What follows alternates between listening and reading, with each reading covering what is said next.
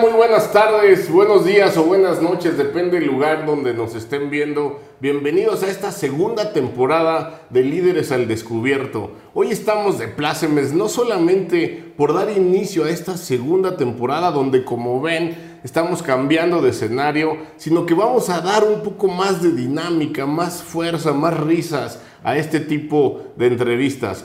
La segunda razón por la que estamos de plácemes es porque tenemos hoy a mi gran amigo León Felipe Sánchez. León Felipe Sánchez es un gran abogado, lo conozco desde la Universidad Nacional Autónoma de México, arriba los Pumas por supuesto, y a partir de ello déjenme decirles que tiene una historia que va desde lo nacional hasta lo internacional, muy, muy interesante.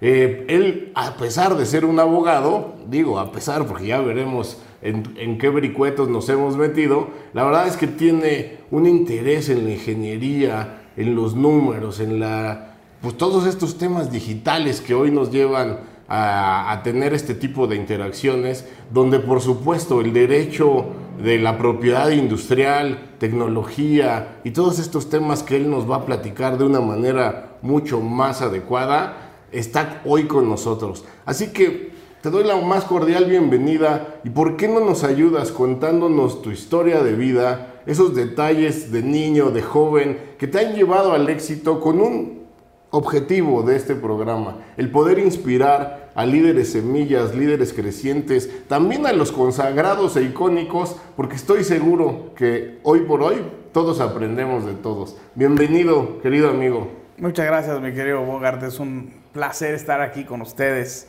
y gracias por la oportunidad de platicar con su audiencia. Y bueno, pues ¿qué te platico de mí? Pues ya conoces mucho de mí, como bien decías. yo sí, pero desde, desde la universidad, ¿no? Eh, pero bueno, hay definitivamente hay algunas cosas que no conoces todavía de mí. Por ejemplo, de dónde me nació el gusto por la propiedad intelectual.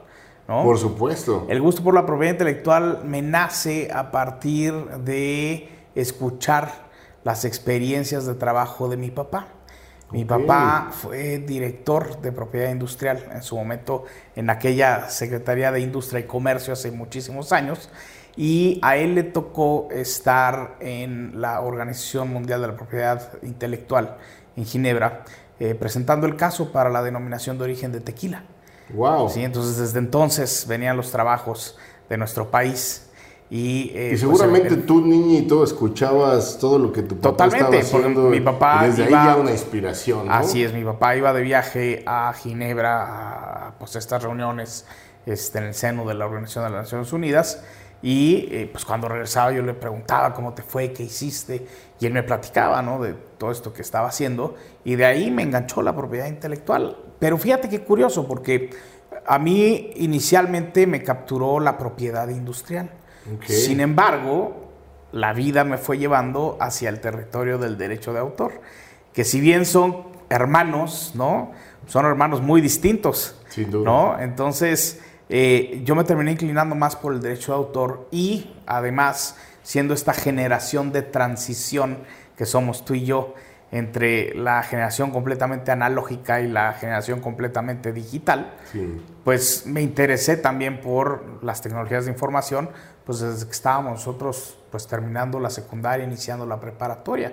¿no? Yo me acuerdo que la primera experiencia que tuve en el ámbito digital como, pues, como nació ¿no? para nosotros fue en la escuela en la que estudiaba. ¿no? Ahí eh, tuve un profesor que fue bastante visionario, que después me lo encontré en Twitter, Miguel Ángel Mira. Este, Pérez Álvarez se llama. Eh, eh, él fue el que me introdujo al mundo de las tecnologías de la información. Él eh, fue de los primeros que logró tener un, un enlace con Internet. Okay. Este, a través, si no me equivoco, de IBM en aquel entonces. Eh, tenían un programa, según entiendo, para las escuelas en las que, bueno, pues se tenía este proyecto de conectarlas. ¿no? Y me acuerdo que era eh, muy curioso porque teníamos una sola computadora con acceso a Internet. ¿No? Y en esta computadora, pues claro que no era lo que conocemos hoy como Internet, ¿no? O sea, no, bueno, hoy cualquiera se desesperaría y aventaría el equipo solamente por la espera que había que bueno, pues, eh, sufrir hasta que al, se conectara, ¿no? En cuanto al sentido de inmediatez, pues tú posteabas una pregunta, ¿no? Porque era lo que se hacía en aquel entonces, posteabas una pregunta para la universidad, por ejemplo, no sé, este, en Australia, ¿no? Alguna universidad que eran los, académicos que estaban conectados, ¿no? Y les preguntabas, oigan, ¿es verdad que allá el agua gira hacia el otro lado, no? al día siguiente te contestaban, sí, sí gira para el otro lado, haznos una pregunta inteligente, por favor, ¿no? Claro, este, claro. Entonces, bueno, pues eso era Internet en aquel entonces. Te digo, desde ahí me capturó este, el, tema de, las tecnologías de la información, el ámbito digital, y pues después se fue, pues de alguna manera eh, eh, traslapando con mi actividad de abogado en, tema de propiedad intelectual, ¿no? Y de ahí, bueno, pues eh, me acuerdo que en algún momento, ya cuando estábamos en la universidad, probablemente a finales ya de nuestra, de nuestra carrera como abogados, porque acuérdate que tuvimos por ahí una huelga que nos, que nos retrasó un poco, ¿no? Y muchos aprovechamos esa huelga para echarle la culpa a los semestres de flojera que tuvimos en el Inter. O para hacer la tesis, ¿no? Eh, o para hacer la tesis, efectivamente, ¿no? Eh, y bueno, pues eh, en algún momento yo, que yo decía, bueno, a ver, necesitamos tratar de nivelar el piso entre los consumidores y los proveedores. ¿no? Pero ¿por qué no antes de entrar a eso nos cuentas un poco más de qué detectas, qué valores te infundieron eh, tu papá, tu mamá, algún role model en la infancia que, te, pues que, te, hubieran ya dejado ver pues, todo lo que, lo que querías lograr, que al ratito nos platicarás, y que también los jóvenes que hoy nos escuchen vean las vicisitudes por las que atraviesa un líder y a partir de eso también puedan tener experiencias, aprender de experiencias ajenas, esto que podría denominarse sabiduría, ¿no? Pues mira, yo creo que hay eh, dos valores principales que recuerdo que mis padres me inculcaron, ¿no? Uno es el del trabajo, ¿no? El de, estar ahí, el de trabajar, el de perseverar, el de no permitir eh, que nadie te diga que no, ¿no? El decir, ah, pues si tú crees que yo no puedo hacer esto, haciéndolo te voy a demostrar que estás equivocado. Perfecto. Eh, y, otro es la honestidad. Bien. ¿no? El, siempre ser honestos con lo que hacemos, el abrazar esa actividad con convicción, con pasión, con amor, con dedicación, etc. Eh, y yo me acuerdo que mi papá siempre me decía, a ver, tú preocúpate por hacer lo que te gusta hacer. ¿sí? Bien. Porque si haces lo que te gusta, en consecuencia vas a ser bueno.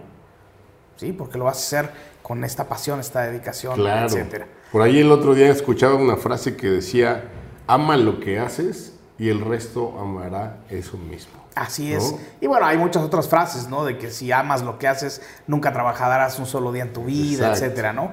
Eh, pero bueno, mi papá me decía eso. Si tú haces lo que te gusta, la consecuencia natural es que vas a ser bueno en eso que vas a hacer. Y después la otra consecuencia es que la gente va a querer pagar por eso que tú haces bien. Claro. ¿sí? Entonces, o sea, era su manera de decirme, no te enfoques en el dinero, ¿no? No te enfoques en lo material, en lo económico, que muchas veces en ciertas etapas de la vida, pues es lo que, lo que traes en la mente, ¿no? ¿Cómo puedo hacer dinero? ¿Cómo puedo llegar este, y conquistar el mundo? Además, eh, pertenecemos a una generación, no me dejarás mentir, en la que prácticamente se creía que acabando una licenciatura y entrando a un trabajo más o menos regular con prestaciones de ley y buscar tu jubilación era como el sueño de, toda persona, ¿no? Bueno, pues es que era... Nos toca también eh, disrumpir en ese sentido, ¿no? Es que era, era también de alguna manera la tendencia que vimos en la generación de nuestros padres, ¿no? O sea, nuestros padres... Eh, llegaron a ser universitarios, a tener una profesión, a emplearse ya sea en la iniciativa privada o en el gobierno, a jubilarse y pues llegar al término de su vida, ¿no? Entonces era como,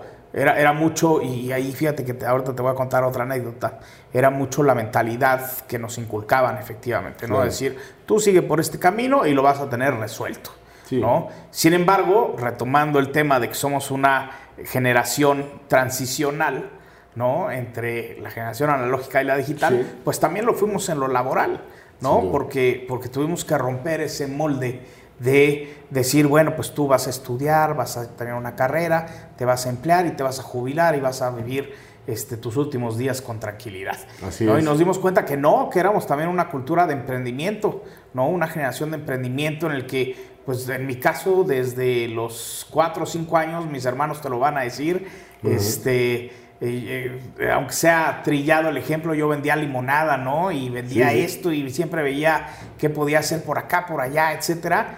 Y desde siempre me ¿Te gustaba me tener tu ese- propio dinero? pero ¿Cuál- además ¿Cuál, era emprender, el pero además, móvil? eh, además emprender, ¿no? O sea, era, era sí, por supuesto, la motivación de poder tener mi propio dinero para irme y comprarme el magicuento de la semana, ¿no? Claro, claro. Este, pero también era el, el tema de decir, yo puedo, yo soy independiente, no necesito esperar a que mis papás me digan aquí está o aquello, ¿no? Sino que yo siempre me, me, me- me aventuraba, ¿no? Obviamente con el apoyo de mis padres, ¿no? Sí, sí. Este, pero, pero tenía esa iniciativa, ¿no? Y es algo que, insisto, creo que platicando con mis hermanos, ya en retrospectiva, ellos reconocen en mí, ¿no? De decir, pues sí, tú fuiste siempre el que se aventó a esto, a aquello, ta, ta, ta, y nosotros, pues, A los negocios. otros caminos, ¿no? El emprendimiento. Así duda. es, así es. Oye, la otra anécdota era esta, Era justamente. esta, era esta, Oye, justamente. pues a mí me parece muy, muy interesante todo esto porque al final del día estos son como bloques de Lego, ¿no? Vas agregando pues, la base que son tus valores, pero también esa singularidad. Tú bien lo dices, tus hermanos reconocen que tú eras el que tenías esta semilla de emprendimiento, ¿no? Sí, y, y va ligado, digamos, al- al- a la consecución de la anécdota, ¿no? Porque es como el corte A de la anécdota, ¿no? Yo siempre Sí. fui emprendedor, etc. Ok. el corte B es, yo termino la carrera, ¿no? Eh, empecé a trabajar como muchos de nosotros desde que éramos estudiantes. Y en aquel entonces, el papá de un muy buen amigo mío, de mi mejor amigo, eh, eh, Luis Brauer, no sé si lo ubicas Sí, también de, de ahí, de la, de la universidad que íbamos juntos, eh, a él lo hacen delegado del Infonavit Ah, en mira. Puebla, ¿no? Y entonces me acuerdo que él me dijo, oye, necesito una gente que sea de mi absoluta confianza, que tenga obviamente disponibilidad de horario, etcétera, etcétera, que se venga conmigo. Eh, tu papá trabajó en Infonavit, conoces el ambiente, conoces a la gente, ¿por qué no te vienes conmigo? Le dije, ok, me voy, pero con la condición de que obviamente pues me permitas regresar Ok. todos los días a que yo estudie por las tardes. Él me dijo, no hay ningún problema. O sea, si tú estás dispuesto a ir y venir todos los días entre México y Puebla, Ujú. lo tienes, ¿no? Bien. Y así me fui. Estuve yendo y viniendo a Puebla como tres años, tres años y medio más o menos, Fíjate. En lo que terminábamos la carrera, que se nos cruzó la huelga, etcétera, Sí, sí, etcétera. Este, y bueno, pues finalmente terminé la carrera, me recibí, continué en Infonavit. Yo trabajé ocho años en Infonavit. Y llegó un punto en el que, eh, pues, eh, otro muy buen amigo, también mi mejor amigo, compadre, este, Jorge Ringenbach, eh, pues decidimos fundar lo que hoy es nuestro despacho, Fulton y Fulton, ¿no? Y en ese entonces me acuerdo que él me dijo, oye, pues, qué bueno que ya tengamos el despacho, pero pues sí hay un punto de quiebra en el que, pues, o estás Ajá. o no estás. Claro. ¿no? Y yo ya estoy pues en ese punto en el que necesito saber si puedo contar contigo como socio Exacto. o si seguimos siendo amigos, pero pues yo agarro mi patín y tú agarras el tuyo y te sigues en tu carrera de servicio Sí. civil, ¿no? Claro. Y pues ahí dije, no, ¿sabes qué?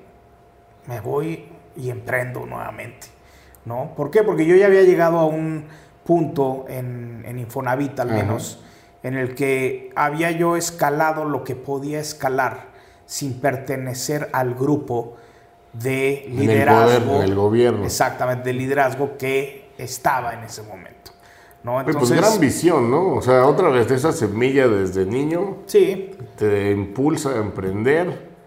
Tu socio te dice, te pone un hasta aquí o completamente o nos separamos. Y a partir de eso otra vez la decisión, ¿no? Y ahí es en donde justamente mi papá me dijo, oye, piénsalo muy bien. Ajá. El Infonavit es un muy buen trabajo. Si permaneces ahí, puedes tener una carrera así y así. En un futuro te puedes jubilar, etcétera, etcétera. Claro. Y yo dije, pues sí, o sea, tienes razón, ¿no? Sí, en ¿no? cierto sentido. Pero al mismo tiempo me reflejé en él, ¿no? Ok. O sea, porque él fue servidor público toda su vida, ¿no? Y tuvo todo tipo de puestos, desde grandotes hasta chiquitos, ¿no? Y yo justamente lo que no quería era tener esas altas y bajas en mi vida, ¿no? De decir, hoy estás con un grupo que te tiene acá y mañana estás con el grupo capestado que está por acá, ¿no? Entonces yo decía, no, o sea, yo no quiero eso, no quiero eso y no quiero que mi destino, que mi eh, que mi futuro, que mi presente eh, dependa de las manos o de las decisiones de terceras personas. Ahora, ¿en Infonavit practicabas el derecho administrativo? ¿Qué, sí, cómo, ¿Cómo es el cambio al tema de propiedad industrial? Es que nunca hubo, nunca hubo un abandono de la propiedad intelectual, ¿no? Por, la, por el paralelismo con el estando En, eh, sí, es, efectivamente, estando en Infonavit, yo seguía viendo temas de propiedad industrial, ¿no? A, lo mejor no de lleno, porque estaba yo obviamente en esta, en esta labor que, que, estaba desempeñando en Infonavit.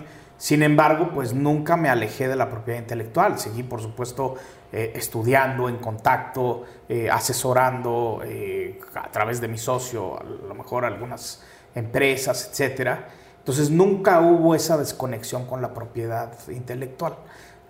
Y cuando se produce este punto de quiebre en el que, pues, o es para acá o es para allá, pues ahí, por supuesto, volví a abrazar de lleno la propiedad intelectual. y fue un momento muy importante porque prácticamente definió quién soy hoy, ¿no? Sin duda. O sea, eh, parte de lo que reflexioné en ese momento fue, ¿cuándo quieres hacer esto si es que lo quieres hacer? ¿Lo quieres hacer ahorita que eres soltero, no tienes hijos, este, no tienes mayor obligación, etcétera, más que forjarte lo que viene. Un momento en el que puedes echar toda la carne al asador, ¿no? Le decía yo hace, hace poco a mi hijo que ahorita que no tienes nada es cuando puedes arriesgarte. Después los apegos ya te empiezan a generar alguna dificultad en la toma de decisiones, ¿no? Y más allá de los apegos, Bogart, las, las obligaciones. Sin duda. O sea, porque puedes tener mucho apego a algo, pero si en un momento dado decides dejar ese apego sin afectar a terceras personas, no hay problema. Sí, pero ya el, problema es cuando ya tienes gente que depende de ti directamente. Exacto. ¿No? Y que esta gente puede ser incluso la gente que colabora contigo. Sí, no, dímelo a mí, que a los 21 años tuve a mi primer hijo justamente en quinto semestre de la carrera. Esa, esa libertad la, entiendo, la entiendo perfectamente. Oye, en la revista que te hicieran mis compañeros, eh, en, la, en C-Level, en la entrevista que te hicieron, hablabas mucho del tema de, de aprender lenguajes.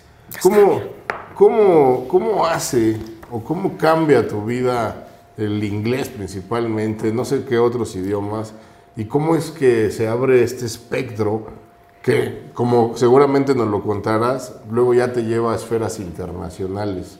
Cuéntanos un poco de eso, porque me parece muy importante que todos los internautas valoren la importancia de, del aprendizaje de los idiomas. Pues mira, yo creo que eso se lo debo a mi mamá, ¿no? Eh, mi mamá siempre se preocupó porque nosotros aprendiéramos inglés, y no solo inglés, sino otros idiomas. Ella misma le gusta el francés, etcétera, ¿no? Entonces ella como que siempre sembró esa semilla en nosotros. Cuando tocó decidir sobre si nos íbamos a tal escuela o a otra, pues ella habló con mi papá en su momento, le dijo, oye, eh, me acuerdo que mi papá nos quería meter al Colegio México, donde en aquel entonces, no sé si ahora, pero en aquel entonces no llevaban la materia de inglés, o al menos no era una materia que fuera predominante, ¿no? o sea, no era bilingüe, a lo mejor tenían por ahí algo de inglés, pero no era un tema bilingüe. Entonces mi mamá dijo, no, ¿sabes qué? Este, pues vamos a meterlos, en este caso mis hermanos, ellos comenzaron su educación en la moderna americana, ¿no? Y eh, pues yo iba ya encaminado a la misma escuela, la moderna americana, pero justo cuando yo iba a entrar, mi hermano reprueba una materia y o sea, no puede seguir ahí. Y, lo cambian a la escuela en la que trabajaba mi mamá, que es el Green Hills. ¿no? En aquel entonces era el Green Hills. Este, hoy sigue siendo, pero ya no trabaja ella ahí. Este, eh, y, bueno, pues ahí, desde ahí empecé yo, entré en Kinder 2 al Green Hills y de ahí me aventé hasta la prepa, ¿no? Y pues fue, obviamente... Entonces creces en, el, aprender la cultura bilingüe. Totalmente, totalmente. Y eh, pues eso fue y ha sido eh, pues una herramienta para abrir puertas en todos lados, ¿no? O sea, yo actualmente hablo de forma fluida inglés e italiano, ¿no?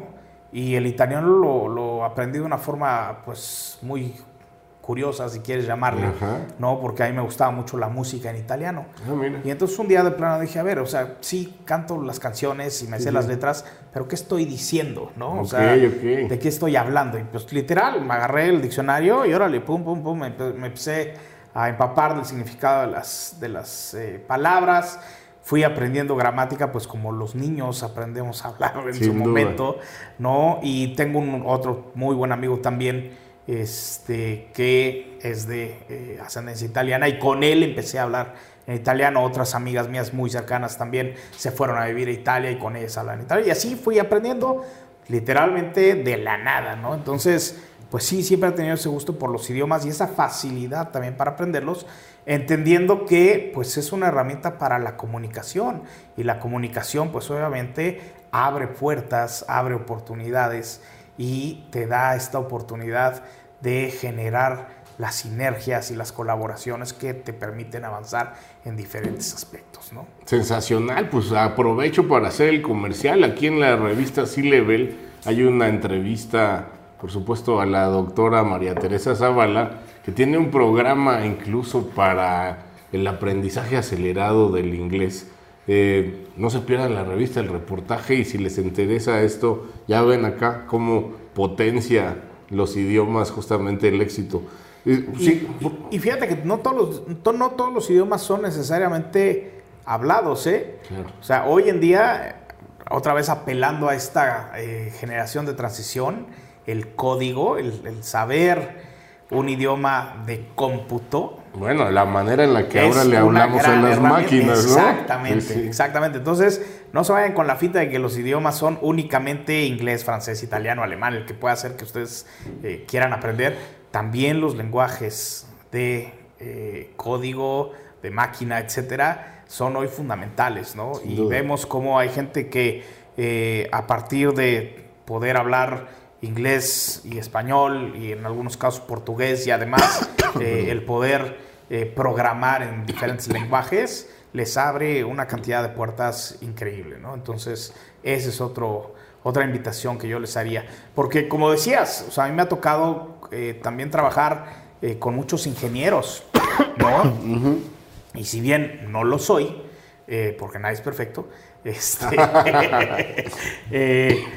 Eh, me ha tocado, insisto, a través de los años trabajar muy de cerca de ingenieros, sobre todo en cuestiones de cómputo. ¿no? Incluso hay una transición también en la forma en la que eh, yo me vestía, ¿no? Eh, si tú ves las fotos de León Felipe recién salido de la carrera versus las fotos de el León Felipe, exactamente, de León Felipe actual, eh, o de a lo mejor hace unos 10, 15 años, pues vas a ver cómo recién salido, pues estaba con la corbatita, el traje, etcétera, ¿no? Además, estando en el Infonavit, pues era un poco más como el uniforme y todo esto. Así es. Pero esto que parecería una cosa banal, no lo es tanto. No, no lo es. las distintas materias no y lo es, y ahora los, te voy a ecosistemas te voy a explicar te demandan de un outfit diferente. Totalmente. Eh, cuando nosotros comenzamos con el despacho, eh, seguíamos siendo estos abogados de traje, corbata, etcétera. Y te digo, de forma natural, por nuestro gusto y nuestra inclinación hacia la tecnología, eh, tuvimos que trabajar con muchos ingenieros. Y lo que notábamos, mi socio y yo, era que cuando llegábamos con algún equipo de ingenieros en nuestro outfit de abogado tradicional, pues sentías como que ellos se replegaban un poquito y como que exactamente como que no había mucha este, apertura en la comunicación había cierto miedo reticencia etcétera se vuelve más tiesa la relación no pues empezamos nosotros a experimentar diciendo pues a ver vístete ahora sí que en lenguajes no hablados vístete como tu cliente ¿no? y entonces llegábamos de t-shirt con jeans etcétera y pum la comunicación fluía y se abría y entonces sí empezábamos ya a poderles brindar una mejor asesoría. Es importante allí, ¿no? Cómo la observación eh, te permite el aprendizaje y la innovación. Sí, eh, sí, totalmente. Y eh, incluso hubo clientes pues que nos conocieron cuando empezamos de traje y de corbata, que después nos decían, oye, devuélveme a mi abogado, ¿no? ¿Dónde, lo ¿Dónde se quedó mi abogado? Ya, cerraron el despacho, este, ¿qué, pasó con ustedes? No, no, a ver, espérate, no te confundas, seguimos siendo abogados, seguimos trabajando para ti, nada más que, pues ahora nuestro código de vestimenta cambió, pero pues el servicio Ahora, no hay muchos abogados que entren en comunión con el tema tecnológico. Porque de pronto... No había, no, había, ahora ya hay más, ahora ya hay más. Sin embargo, pues yo creo que sí, nosotros tuvimos eh, la suerte y la visión de pegarle en el momento en el que no lo sabía, ¿no? O sea, típicamente ustedes ayudan a los ingenieros a entender el tema legal y viceversa. Así es. ¿Qué, qué le dirías a los internautas? ¿Por qué buscar una firma como la tuya en, este, en qué tipo de temas, por ejemplo? ¿Cuál es la industria, qué es lo que hacen tus principales clientes en donde tú puedes apoyarlos? Pues mira, tenemos clientes de todo tipo, eh, pero principalmente nos dedicamos a proteger los derechos de los creadores. Okay. ¿sí? Eh, entonces, todo aquel eh, individuo que haga algo, ¿no? que, que cree algo, se puede acercar con nosotros para ver cuál es el mejor esquema para proteger esa creación ya sea desde el punto de vista de la propiedad industrial, desde el punto de vista del derecho de autor, pero además de eso también tenemos, creo yo, esa virtud de hablarle en español a la gente, ¿no? O sea, no somos estos abogados que este, te empiezan a marear con todos los términos legales, Hasta este, etcétera, Sí, sí, no, bueno, ya en latín ya hablamos. Este, eh, pero, pero bueno, creo que esa es una de las virtudes que tenemos también como despacho, ¿no? O sea, somos un despacho que sabe aterrizar el lenguaje coloquial, toda la terminología jurídica. Y somos muy buenos en hacer esas traducciones de lo legal a lo coloquial para que la gente sin mayor conocimiento de derecho logre entender a qué se está comprometiendo, qué obligaciones está adquiriendo, o también a transmitir qué obligaciones quiero que eh, adquieras frente a mí. Sensacional. Oye, además eres vicepresidente de ICANN. Cuéntanos un poco cómo es que, ya, ya más o menos voy entendiendo cómo llegas a ello, pero ¿por qué no se lo cuentas a nuestra audiencia? Nos dices de qué va y luego hablar un poco de los tan sonados derechos digitales, ¿no? En un Internet libre. Claro, eh, bueno, mira, eh, ICANN es, por sus siglas en inglés, la Internet Corporation for Assigned Names and Numbers. Entonces, ¿qué es lo que hace ICANN? Bueno, pues lo que hace ICANN es eh, eh, fomentar, digamos, todo el, soporte, darle soporte a todo el trabajo que hace esta comunidad de múltiples partes interesadas para el desarrollo de políticas de Internet. Y se ocupa obviamente de establecer las políticas que eh, eh, pues de alguna manera rigen el, mundo de los nombres de dominio de Internet y en conjunto con otros, otras partes del ecosistema, pues también ver la parte concerniente a los números, ¿no? a las direcciones IPs y otros parámetros eh, de Internet. Es importante pues, no confundir a ICANN con digamos, el regulador de Internet, porque no lo es. Es una parte importante, pero pequeña, de un ecosistema mucho mayor que hace que funcione Internet como lo conocemos el día de hoy. Oye, un poco para, para quienes no entendemos mucho de eso, cuando hablas de nombres y números y las políticas eh, en, los, en los justamente dominios, ¿cuáles son algunas de esas para poder entender qué es lo que, qué es lo que regulan, qué es lo que hacen o qué es lo que sugieren? Eh, insisto, no es que se regule, sino simplemente son políticas que se establecen y que se adoptan eh, de alguna manera por quienes conforman el ecosistema de los nombres de dominio de Internet. Una de ellas, eh, que es pues, muy común, es la UDRP, ¿no? que es la política uniforme para resolución de disputas. Cuando tú tienes un nombre de Internet que a lo mejor fue registrado por un tercero y que ese tercero puede ser que esté invadiendo tus derechos de propiedad intelectual o que lo haya hecho de mala fe o que eh, no tenga un derecho legítimo para eh, registrar y utilizar ese nombre de dominio, pues tú puedes iniciar un procedimiento de eh, resolución de disputa frente a ese tercero a través de un árbitro que va a decidir quién tiene la razón y si ese nombre de dominio va a permanecer, eh, pues digamos, eh, registrado a nombre de la persona que lo tiene o si se va a tener que transferir en un momento dado a la persona que inicia la disputa para intentar recuperar. Hubo muchos casos así al inicio, ¿no? Donde algunos se adelantaban y registraban, por decir alguno, Coca-Cola. Hay eh, muchos, hay muchos casos todos los días hay casos nuevos, no, esto no, no se detiene. Eh, y lo cierto es que también, pues, eh, detrás del registro de un nombre de dominio puede haber muchísimos usos. ¿No? y muchísimas intenciones, no necesariamente quien registra un nombre de dominio que pudiera ser eh, famoso, por decirlo de alguna manera, o, atractivo para alguna marca, lo está haciendo de mala fe o, sin interés. Quizás la creatividad te llevó a ese mismo Imagínate que tú registras coca-cola.com, ¿no? Por decir el ejemplo que acabas de citar, ¿no? Y resulta que tú eres súper fan de Coca-Cola, ¿no? Y entonces pones un, montas por ahí un sitio de culto a la Coca-Cola. Ok, no, vendes Coca-Cola. No vendes Coca-Cola, en realidad. pero montas un sitio de culto a la Coca-Cola. Ok. Pues es un uso legítimo, ¿no? Y pues digamos que no, no, no tendrían por qué quitarte ese nombre de dominio si tú lo estás utilizando en esa forma.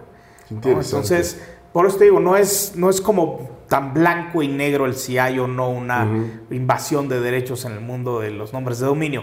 Hay tres factores que considerar, como te eh, mencionaba, si hay algún derecho de propiedad este, intelectual que se esté eh, por ahí violentando, si hay o no un interés legítimo en el uso y si se registró de mala fe. ¿no? Pero esos son tres eh, extremos que tienes que comprobar en el proceso para que en un momento dado el árbitro o el panel de árbitros eh, eh, resuelva si se te transfiere o si no se transfiere ese nombre de dominio. Pero esa es solo una de las políticas, ¿no? Hay muchas otras, hay este, algunas políticas que tienen que ver, por ejemplo, con la aceptación universal, ¿no? De los nombres de dominio. ¿A qué se refiere esto? Pues la aceptación universal, no sé si te has topado a lo mejor con algún sitio en el que te quieres registrar y si tienes un correo electrónico, eh, por ejemplo, no sé, este, tu correo de bogart.montiel.mx, ¿no? Este, que no sé si sea este, tu, tu, correo, pero bueno, supongamos que ese fuera tu correo. Eh, de repente, pues hay sitios que no te, no te, dejan, ingresar ese nombre de dominio porque no tiene la nomenclatura pues tradicional, ¿no? Del punto .com, punto .info, punto .tal, ¿no?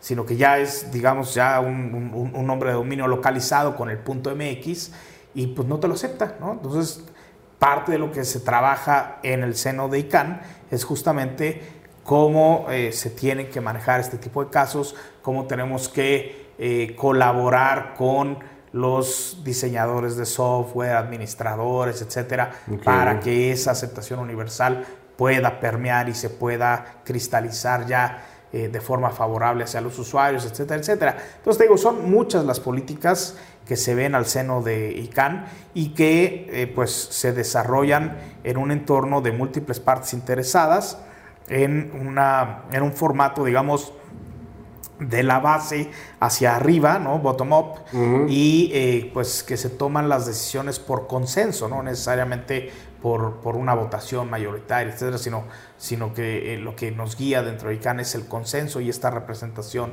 de las eh, múltiples partes interesadas. Oye, y supongo que hay varios países representados allí, y luego cómo es que bajan las instrucciones o esos consensos alcanzados en sus, a las autoridades o a las cámaras de industria. Es que, fíjate que es, es interesante la pregunta, porque eh, ICANN no es un cuerpo del tipo de ONU, ¿no? En el que tengas la representación de países y de ahí vayas justamente bajando las políticas o las decisiones a nivel eh, gubernamental, después municipal, estatal, etcétera, ¿no?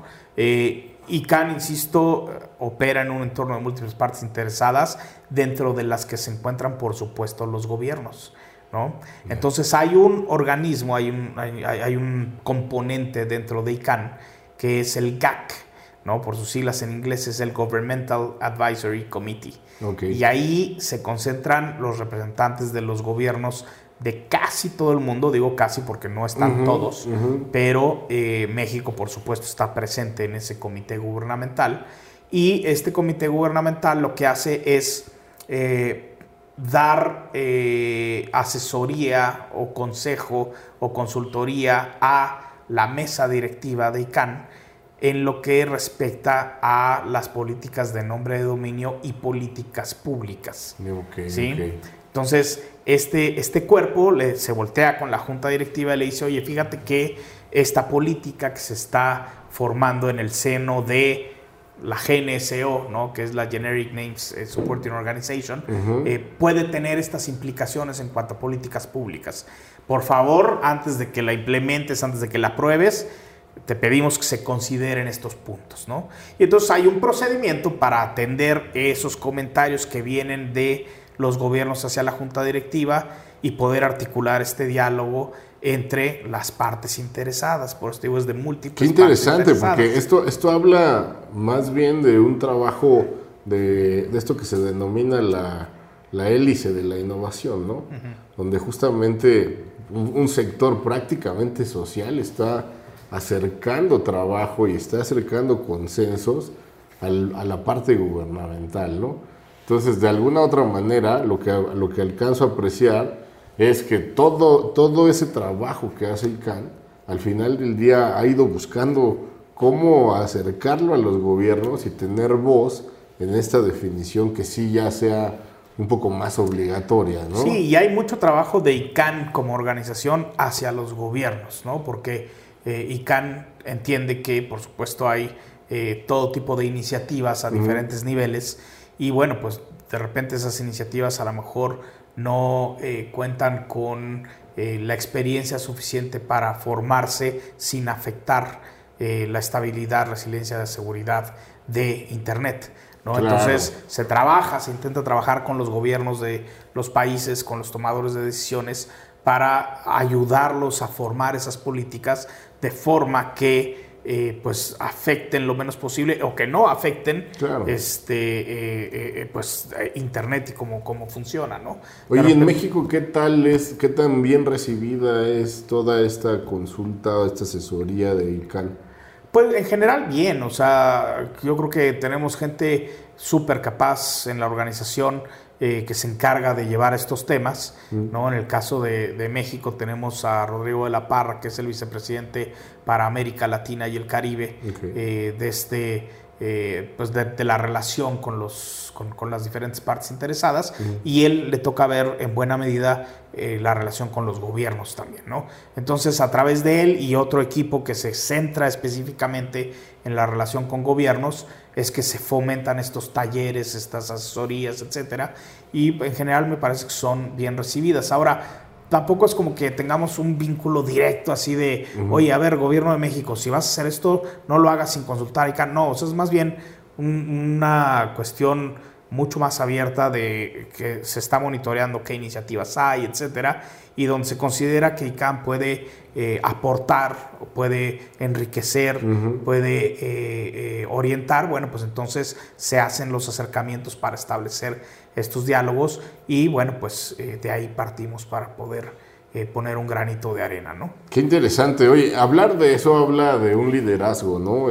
sin duda que ahora dirijas la vicepresidencia eh, incluso me lleva a, pues, a, la necesidad de preguntarte cómo, cómo, interactúan estando en distintas localidades del mundo, eh, cómo, cómo, es decir, con y sin pandemia ustedes ya hicieron liderazgo remoto. ¿Qué nos puedes contar a, partir de ello? Pues sí, mira, eh, la forma en la que históricamente ha trabajado ICANN es reuniendo a la gente que pertenece a su comunidad, ¿no? Eh, ¿Quién pertenece a su comunidad? Pues quien quiera, realmente, porque es una organización de puertas abiertas, ¿no? Entonces, si tú mañana quieres empezar a participar, no requieres más que de suscribirte a lo mejor a una lista de correos y empezar a observar las discusiones y empezar a contribuir con ellas. ¿no? Eh, en ese sentido, eh, pues SICAN siempre ha tenido reuniones híbridas, ¿no? O sea, con participación presencial y participación remota. Lo cierto también es que, bueno, pues quienes participaban de forma remota prepandemia, pues a lo mejor no se les ponía la atención que se le ponía a la gente que estaba presencialmente, ¿no? Por la propia dinámica y la naturaleza del medio. Sin embargo, algo que nos enseñó la pandemia fue a nivelar el piso para quienes están presencialmente con los que están remotamente. Claro. Entonces, eran más como espectadores en un inicio. En un inicio eran más espectadores y a lo mejor sí este, eh, eventualmente se les concedía la palabra o se leía la pregunta que ellos ponían en el chat de, este, de la participación remota, etcétera. Pero no había esta interacción. Sí, si tenía que defender los siguientes argumentos, quizá ya nadie lo escuchaba. Exactamente. Entonces no había esta interacción tan fluida como con las personas que estaban presencialmente, en donde pues las personas podían interrumpir, interactuar, etcétera, ¿no? ¿Se dieron reglas para hacer esa cancha pareja? Por supuesto que sí, por supuesto que sí. Eh, siempre hemos tenido estándares eh, de participación para, quienes quieren contribuir con la misión de ICANN, eh, pero ahora en pandemia pues obviamente también hubo que hacer algunos ajustes. Claro. Porque pues ahí sí todos nos fuimos a participación virtual. Ya, no, ya no hubo, durante dos años y medio, no hubo reuniones presenciales. Y CAN tiene tres reuniones presenciales en el año que se van rotando en eh, las diferentes regiones para las que, para efectos administrativos, se dividió ICANN, que son cinco, América del Norte, América Latina y el Caribe, Europa, Asia y África. ¿sí? Esas son las cinco regiones que tiene eh, para efectos administrativos ICANN. Y eh, bueno, pues se va rotando esta, estas eh, reuniones por estas cinco regiones. Y pues cuando llega la pandemia íbamos a tener la reunión en Cancún, en México. Y justamente, pues unos meses antes, eh, se toma la decisión de cancelarla. ¿no? Incluso, pues fuimos muy criticados en su momento por haber tomado la decisión de cancelar la reunión y pasarla a modalidad virtual 100%, pues porque recién empezaba la pandemia. Acuérdate que a nosotros nos ¿Pero por qué la pandemia. Criticaron? ¿En qué sentido? Eh? Porque parecía exagerada la medida. Ah, en ese momento estaba muy, parecía exagerada. Así es, o sea, como estábamos recién empezando el tema de la pandemia, bueno, cuando nosotros tomamos la decisión de cancelar, no había ni siquiera un caso en México. Bueno, fue un evento internacional el que eh, realizado en Italia el que trajo los primeros casos a México, recordarás. Pues no lo recuerdo con esa con esa este con esa precisión, pero lo que sí recuerdo que discutimos en su momento en la mesa directiva al tomar esta decisión fue ¿quiere ser ICANN la responsable de introducir el virus a México? no, no quiere ser la responsable de introducir el virus a México. quiere ser la responsable de que a lo mejor no lo estamos introduciendo, pero de llevar gente sana que pueda contagiarse en el lugar del evento, no, tampoco queremos ser responsables de eso. Porque obviamente pues la seguridad y la, la, salud de nuestra comunidad y de la, de la gente que trabaja para la organización, pues es lo principal para nosotros. De ellos y de los países, ¿no? o sea, sin duda. Sí, de la comunidad que te recibe este, de, rápida transmisión. Oye, tu vida, la verdad es que muy interesante y, y toda parece ir eh, en esta lógica que hace rato decías, ¿no? O sea, una vez que tienes el éxito técnico, viene lo económico y vienen otro tipo de éxitos. Pero, ¿qué nos puedes contar de alguna anécdota donde hayas, donde hayas querido tirar la toalla, que hayas dicho, eh, de verdad ya no sé para dónde ir, porque me parece que también a partir de eso se inspira la gente y se aprende muchísimo. Pues mira, eh, te puedo poner otra vez el ejemplo de ICANN, ¿no? O sea, yo me acerco a ICANN, siempre tuve la curiosidad de eh, involucrarme con lo que hace ICANN y pues desde que estaba yo en la universidad tenía yo la noción de que existía ¿no? Eh, sin embargo, pues no, no, había tenido la oportunidad de acercarme.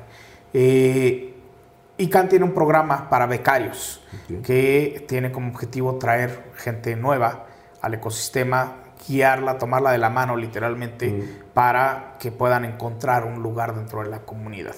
Muchos de, las, de los becarios que, este, que accedemos a ese programa terminamos encontrando un lugar en la comunidad, otros tantos simplemente deciden que no es eh, el cauce que quieren tomar y pues eh, siguen su camino por otro lado, ¿no?